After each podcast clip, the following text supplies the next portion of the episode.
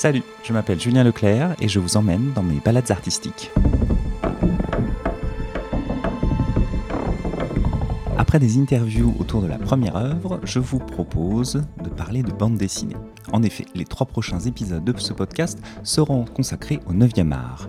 Du 19 au 21 novembre dernier eut lieu le BD Boom, festival de bande dessinée à Blois. Aujourd'hui, je vous propose de découvrir Eric Salch, auteur, dessinateur de BD mais également de presse à Charlie Hebdo. Il signe cette année chez Glénat une adaptation aussi drôle que cruelle des Misérables de Victor Hugo.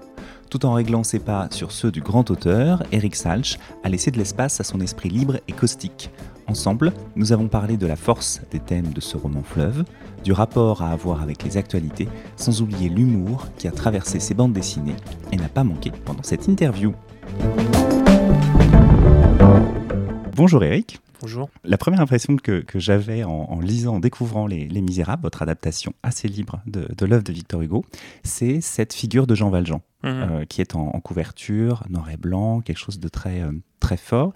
Et je me demandais déjà comment est-ce que vous aviez euh, réussi à vous emparer de ce Jean Valjean, qui est une figure qui a été énormément fantasmée, mais qui a aussi été beaucoup interprétée au cinéma, à la télévision, enfin beaucoup représentée.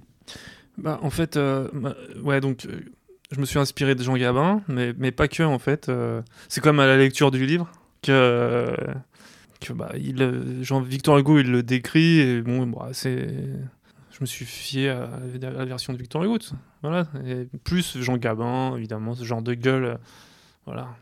Et, quelque chose dans la couverture qui doit tout de suite euh, interpeller bah, il faut que ça soit impactant et, il y avait une couverture d'une bande dessinée dans les années 80 qui s'appelait Rank Xerox de Liberator c'était un, grand, gros plan comme ça sur ce personnage euh, qui était une brute, euh, qui un espèce de, robot qui cassait la gueule à tout le monde. donc je me suis inspiré de ça, je me suis dit un, gros plan, puis il faut que ça soit une affiche, il faut qu'on le voit bien. Il y a tellement de bouquins dans les librairies, il faut faire des trucs impactants. Voilà, c'était donc l'idée, c'était ça quand on, ensuite on plonge dans, dans, votre adaptation, dans votre album, justement, il y a aussi ce côté très impactant parce que c'est un certain Victor qui nous raconte l'histoire, qui se présente à nous. Mhm. C'est un rat. Mhm. Euh, c'est le narrateur qu'on va avoir jusqu'au bout. Mhm. Et ce que je trouve très fort, c'est que vous vous collez tout de suite à ce terme de misère. Au sens, enfin, dans Misérable, on aurait tendance parfois à oublier le, cet aspect de, de, misère, et on commence tout de suite, euh, si je puis dire, dans le, dans le caniveau en fait de cette histoire, dans ce qu'il y a vraiment de plus euh, profond et de, plus, euh, de, la plus grande détresse finalement dans cette bah histoire. Oui, la misère, c'est souvent quand il y a des rats, c'est que, ça, que la misère est, là. quoi. Donc oui, ça m'est venu assez naturellement de, que, que ce rat... Euh, enfin, ouais, soit le, soit ouais, donc le, narrateur. Et puis il y avait aussi cette idée par rapport à, à Gottlieb, euh, la coccinelle de Gottlieb. C'est les classiques de la BD. Et puis en fait, quand, quand j'ai eu l'idée du rat, c'est là que ça a déclenché l'écriture du livre. Parce que d'un seul coup, c'était plus moi qui racontais, je pouvais me cacher, c'était lui qui racontait. Et en plus, il, subit aussi l'action dans le livre, c'est-à-dire qu'il si, euh, peut se faire écrabouiller, euh, cabosser, il subit, euh, noyer, peut-être pas, mais bon, enfin bref. Donc c'est un, narrateur qui subit en même temps l'histoire. C'est marrant, mais c'est le côté très bande dessinée du truc. Et un narrateur qui surtout est très. alors c'est vrai qu'il est tout le temps là, il est très maltraité par les, personnages. C'est un narrateur qui est quand même assez euh, assez horrible entre guillemets. Enfin, en même temps, c'est un rat. Donc, euh, bah, c'est un rat. Donc, euh, s'il voit par exemple un, bébé en train de pleurer dans la nuit qui est abandonné, bah, il va le bouffer. Hein. C'est un rat. Hein. C'est un rat, il survit. Un rat, c'est pas méchant. Hein. C'est ils sont juste. C'est un animal très intelligent. Donc, voilà. Et, c'est par rapport à cela, je trouve qu'après, on, voit aussi les personnages. C'est-à-dire que les, personnages tentent aussi de survivre, de faire les choses bien en ce qui concerne Jean Valjean, parce qu'il a cette, cette mhm. révélation qu'il poursuit. Mais euh, il y, a, y, a, toujours quand même cette férocité, cette cruauté chez, chez, chez ces personnages-là. Comment est-ce que euh, on arrive à doser le, côté euh, à la fois euh, féroce dans le rire, parce que c'est une, adaptation très drôle, et en même temps, euh, il y a cette, cruauté aussi de la situation des, personnages et de leur propre caractère. Bah alors ça, je ne sais pas comment j'arrive à doser. Je pense que ça doit se faire. je dois avoir mes propres limites aussi. Hein. Et encore, je dirais que sur ce livre, j'ai quand même mis le frein sur certains trucs parce que je voulais que ça soit. Je voulais qu'on, que les, les mômes et les ados ils puissent le lire. Je voulais pas que ce soit un truc purement adulte. Euh, je voulais que ça soit, que ça reste quand même un, un bouquin pour, euh, pour que les, les, gosses aussi puissent lire Les Misérables sans euh, lire les 1200 pages, même si je leur conseille de le lire. Hein. C'est un très très bon livre. Mais euh, je me souviens plus de la question, ça y est. non, mais c'est par rapport aux contraintes, ce que vous disiez, c'est-à-dire qu'il y a en plus une contrainte, déjà, c'est l'adaptation. Bah, en fait, c'est ça, l'adaptation, c'est plutôt, c'est plutôt reposant, parce qu'en fait, l'histoire est déjà écrite. Donc pour moi, j'ai plus qu'à. Je suis cadré par euh, Victor Hugo, hein. on a bossé ensemble, c'est très bien passé. Non, mais ouais, je suis cadré et, évidemment, quand tu lis le livre, euh, c'est l'histoire, elle est euh, surtout avec Fantine, le début, c'est d'une tristesse absolue, c'est la descente aux enfers. En fait, quand t'as pas d'argent, ce qui est encore le cas aujourd'hui, quand on voit les migrants, enfin, c'est bon, toujours évidemment, ça n'a pas changé ça. Bah, en tout cas, par rapport au thème, là aussi, euh, c'est-à-dire que à la fois Victor Hugo vous donne la ligne narrative, il y a des thèmes présents qui sont encore, qui résonnent encore bah oui, aujourd'hui. Bah, la misère, elle sera toujours là jusqu'au bout. Et, voilà, quoi. Faut... Et donc, évidemment, après, le problème, c'est que au début, on est triste, euh, puis après, euh, on peut rendre ça drôle aussi. Mais bon, ça, c'est le principe de la comédie. C'est toujours un drame à la base. Et moi, je fais aussi du dessin de presse, et, et tout le temps, je vois. Euh, l'actu, elle est tout le temps d'une tristesse sans fin. Et. Mais bon, on est bien obligé de rigoler à un moment donné, hein, pas, pas se mettre une balle dans la tête, donc voilà. Donc euh, c'est ça, ça que ça sert l'humour. Bah, c'est ça, ça, aussi ça participe au fait de, je trouve, de survivre, en tout cas pour les, les personnages, parce qu'à un moment ça les, ça les protège, et puis même nous à continuer à lire cette, cette histoire, parce que comme vous le disiez, ça, ça c'est le, début est quand même plombant à, souhait. Euh, à chaque fois qu'il y a une lueur d'espoir, elle s'éteint euh, toujours brutalement, que ce soit par la cruauté, par exemple les Thénardier, ou par le personnage de Javert, donc par le pouvoir aussi, qui est complètement indifférent à la, à la question humaine. Et, donc, il y a quand même cette idée dans le dessin de mettre énormément de mouvement. Mhm. Euh, ce qui peut surprendre, c'est que quand on voit la couverture, on pourrait s'attendre à un album en noir et blanc, mhm. alors qu'en fait, il fourmille de, couleurs, et à un moment, on plonge dans l'obscurité. Ce dosage-là de, de, de, couleurs ou de choix de noir et blanc, ça, pour vous, c'était clair aussi? Non, pas du tout. Moi, déjà, le livre, je le lisais au fur et à mesure. dès que j'avais assez de matière, je me mettais à, à, écrire et à faire les pages. Et si j'aimais du noir et blanc, c'est parce qu'au bout d'un moment, j'en avais marre de faire de la couleur. Alors, je vais casser tous les, mythes, là, les trucs. Et en même temps, c'est vrai que ça, tombait bien parce que ça, arrive à Paris. Et dans mon esprit, c'était une période euh, avec les Thénardier qui sont chez eux, là, dans leur gourbi, là, quelque chose de très noir. Là, Donc ça, collait bien et ça collait bien aussi à mon envie. Parce que moi, quand je fais de la BD, faut que je me fasse plaisir, faut que ça m'amuse je me dis que si moi je m'amuse, les gens ça va, ça va les amuser. Et puis c'est intéressant de faire un livre. Pourquoi faire tout le temps des livres tout en couleur ou tout en noir et blanc? Faut mixer, faut. Euh, puis à la fin ça revient en couleur. Enfin c'est un équilibre qui se fait naturellement. Je sais pas, c'est comme ça. On le sent. Et est-ce que vous avez euh, tendance dans votre travail à, revenir sur justement les premières planches Non, justement là, là j'ai j'ai justement je m'étais dit ça au début du livre ça se trouve je vais réécrire le truc au début ça va être tout pourri mais en fait en fait, non, j'ai rien, rien touché. C'est resté euh, tel quel. Même il y a une évolution au, niveau du dessin dans le livre, mais je me suis dit tant mieux. J'ai pas envie de faire un truc parfait, genre. La non, il faut qu'on ça soit vivant, surtout. Avec justement, et, ça je trouve que ça participe, c'est-à-dire qu'il y a aussi euh, différents, euh, différentes formes de dessin. C'est-à-dire qu'à un moment, on, voit que vous êtes aussi dessinateur de presse, c'est-à-dire qu'il y a un côté très vif de l'action, il se passe beaucoup de choses et c'est très et les personnages existent euh, aussi énormément. Et puis à un moment, des choses beaucoup plus, beaucoup plus posées ou limite, vous, il y a un côté, je trouve, plus proche de la gravure. Oui, oui. Bah, je me suis même inspiré des dessins de Victor Hugo, qui faisait des. Bon, c'était pas, j'aime même pas trop ce qu'il faisait, mais bon ce côté très dramatique, avec des soleils noirs et tout. Donc j'ai repris un peu ça, pour faire un côté ouais, un peu 19e siècle. Ça, c'est quand Jean Valjean il raconte sa vie d'un seul coup, puis ça crée des ruptures, c'est intéressant euh, pour le lecteur, quoi.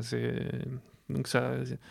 Enfin, euh, ouais, c'est pour créer des, ouais, des contrastes euh, dans le bouquin et, encore une fois pour m'amuser. Pour aussi, moi, tout le temps, je m'amuse. Je fais, je fais des livres pour vraiment m'amuser et pour expérimenter. C'est déjà une très bonne raison, je trouve. et, ça se transmet. Et Les Misérables, c'est un, livre que vous avez, euh, entre guillemets, retrouvé à cette occasion-là euh, récemment Ou c'est quelque chose qui, un livre qui vous a marqué adolescent enfin... Non, pas du tout. J'avais jamais lu le livre, en fait. Moi, ce qui m'avait marqué, c'était euh, la, la, série T de... Comment il s'appelle J'ai oublié son nom. Enfin, avec Lino Ventura. Ah oui, Robert Hossein. Voilà, Robert Hossein. Avec Lino Ventura, tout ça, quand j'étais môme, ça passait à la télé. Et euh, j'adorais euh, cette histoire. D'ailleurs, il y avait à l'époque aussi, une, euh, il y avait Jésus de Nazareth qui passait de, d'un un italien, j'ai oublié le Zeffirelli, je crois. Ouais. J'adorais, mais c'est Mm. un peu pour moi des histoires un peu similaires et qu'on a envie de raconter, euh, qui- dont on peut s'emparer. Et c'est un peu pour moi, non mais franchement, pour moi, il y a un truc un peu similaire euh, dans Les Misérables. Ah, mais je vois. Bah, après, il y a, il y a ce côté aussi du destin du personnage de, de Jean Valjean. Alors, en plus, votre Jean Valjean, il est, euh, euh, moi en le lisant, alors j'ai effectivement beaucoup pensé à Lino Ventura aussi, dans, dans- dans certains aspects, Mhm. forcément à Gabin. Il y avait aussi le côté euh, Depardieu. Ouais, euh, bah ouais, C'était difficile d'échapper à tous ces. Et, euh, et en même temps, c'est un, euh, c'est un, c'est un rocker parce qu'il a un côté. euh, alors, même si en fait, cette, cette, cette moto qu'il qu'il enjambe, Mm. c'est une moto de location. Donc, Mm. c'est-à-dire que vous, vous aussi, je Bah, trouve. comme que- dans le livre, hein, c'est un chariot, un chariot de location. Mais oui, mais si vous voulez, il y a un côté. euh, ce qui est drôle, c'est à quel point vous, à la fois, vous adaptez des choses, mais c'est-à-dire qu'aujourd'hui, ça résonne. C'est-à-dire que là où euh, Jean Valjean, il y a une sorte de héros, quelque chose de, de- de- limite de, de parfait dans ce personnage-là, vous, vous avez tendance à le, à le maltraiter aussi, quoi. Mhm. Parce que il faut. Bah, il euh, subit, hein, même dans il le subit livre. aussi hein, énormément. euh, il- Et puis il fait que de souffrir. hein, il- Puis il est toujours dans cette dualité entre le bien et le mal. Il faut faire le bien à tout prix. Et ça, c'est ça. Mais ça, c'est un truc dont je me suis rendu compte. C'était un ressort comique dans le livre, dans ma BD en tout cas. C'est euh, cette obligation de faire le bien en permanence. C'est ce qui est très fatigant, quoi. Parce qu'on est tout le temps, euh, on peut être énervé par les gens. par- et, lui, il est obligé. Même des fois, il a envie de frapper des gens, mais il se retient. C'est très chrétien. hein. De toute façon, c'est le bouquin, il est comme ça. hein. Donc euh, voilà, donc il y a un côté marrant là-dedans. Et, et notamment cette scène avec euh, Javert, la scène qu'on attend, la confrontation euh, finale avec, euh, avec Javert, où justement il, il parle, enfin il entend la voix du- de, de l'évêque qui lui dit non, non, il faut faire le bien, il faut faire le bien. Et Javert se dit mais il est complètement fou, il entend des, il entend Il des entend voix. des voix, ouais. Bah oui, ça c'est marrant. Enfin, en tout cas, dans le livre, c'est pas comme ça, mais dans le mien, oui, c'est. Il se met à parler à... au, au curé, euh, à l'abbé euh, Myriel qui est décédé, et lui, il le voit un peu comme dans Star Wars, euh, comme une espèce d'hologramme. euh, dans ma version, c'est- plus marrant avec Victor Hugo. C'est ça. ouais, bon, voilà, ouais. ça permet de. Ouais, c'était marrant à faire. Et avec euh, donc des actualisations, par exemple les, les Thénardier tiennent un camping. Mhm. Euh, le, justement, euh, l'abbé ne se fait pas voler ses, ses chandeliers, mais une télévision euh, 32 pouces, je un crois. écran plat, ouais. un écran plat. Ces, ces pirouettes-là, est-ce que vous vous êtes à un moment restreint aussi dans l'actualisation? Des choses qui venaient pas ou des choses en disant non, là c'est peut-être un peu trop? Oh bah ça, non, c'est venu comme ça. J'avoue qu'il y a une partie que je contrôle pas. L'écran plat, bah, c'était plus marrant. Et, en plus, ce qui est marrant, c'est que dans la version originale de, enfin, Victor Hugo, il avait pris les chandeliers parce que ça exprimait euh, la lumière en fait. Et d'ailleurs, à la fin du livre, Jean Valjean les offre à- au couple parce que c'est un symbole de la lumière, de l'espérance, tout ça. Et donc moi, dans, mon bouquin, c'est un écran plat, il y a de la lumière, sauf que là, la différence, c'est que c'est la télé et ça rend con. Et euh, donc, euh, bon, c'est une lumière moins. euh, voilà, vaut mieux, un vaut mieux avoir des bougies que regarder la télé, quoi. Voilà. Et avec justement cette télévision très présente, puisque même l'évêque euh, regarde la télévision et est fan absolument de, de foot Ouais, ouais. aussi. Donc il y a aussi cette, cette culture euh, populaire en fait, que, Mhm. que vous installez euh, vraiment au fur et à mesure dans le Alors dans que j'aime pas du tout le foot, mais bon, c'était marrant de. Ouais, c'est. J'avoue que c'est des trucs qui me viennent, euh, je les fais, euh, je le sens, mais sans trop savoir où je vais, hein, même au début, c'est très instinctif, quoi. Donc euh, oui, je sais pas, l'écran plat, c'était marrant. Je, je ne me souviens plus pourquoi j'ai fait ça. Non, mais il y a un côté, ce que je trouve assez fort, c'est qu'il y a un côté très réjouissant dans votre ada- adapta- adaptation, pardon, sans que ça reste, euh, sans que ça écrase. C'est-à-dire qu'on retrouve aussi tous les thèmes de, de- de Victor Hugo, Mhm. cette prise de Ah conscience. Ce que je trouve aussi très beau, c'est qu'à la fois, il y a cette révolution de, de 1830 qui est, qui est présente, mais elle est pleine de déceptions. Et, et- et vous appuyez plutôt sur, je trouve, le côté euh, assez terrible de, de toute cette partie de la population qui, qui n'y arrivera pas vraiment, qui voudrait mais qui n'y arrive pas. Donc il y a un déchaînement de, de morts.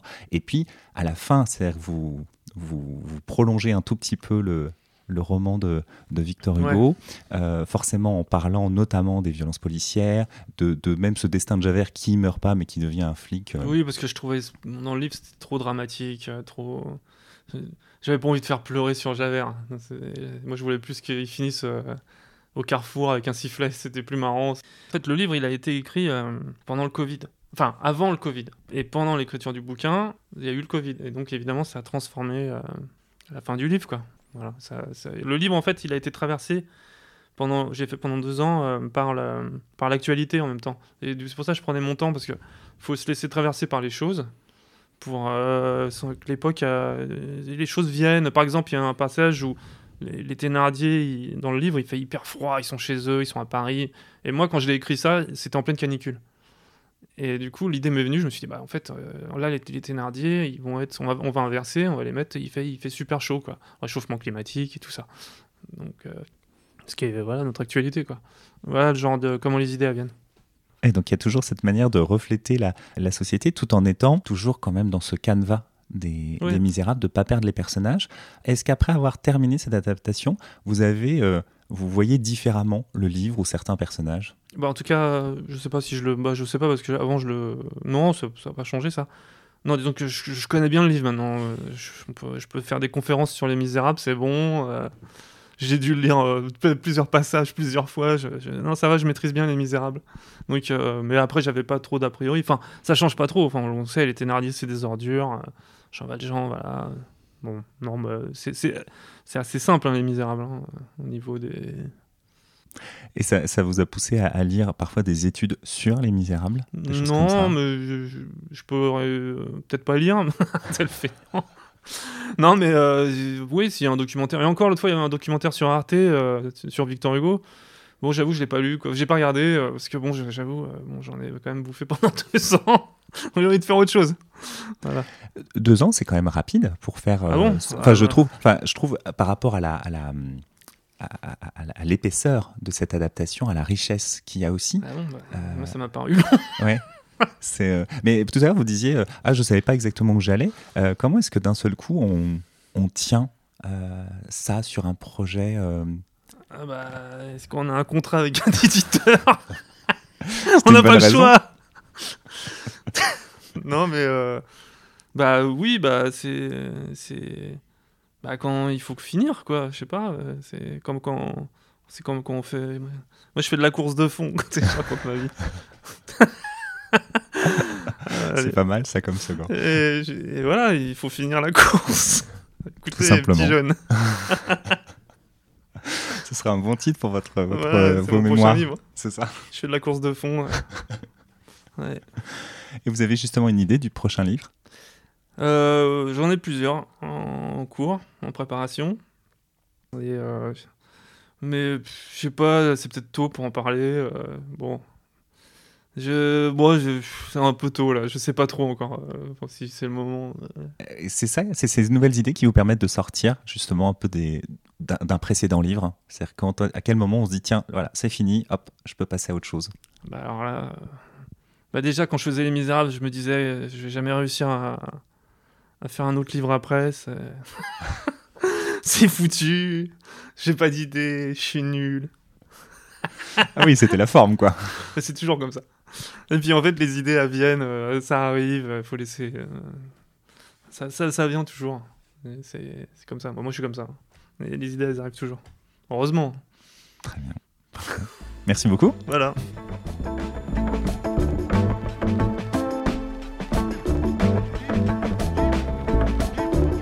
J'espère que cette balade avec Eric Salch vous aura plu. Les Misérables, adapté de Victor Hugo, est publié par Glénat. N'hésitez pas à partager et commenter ce podcast que vous trouvez sur toutes les plateformes. Prenez soin de vous et à bientôt.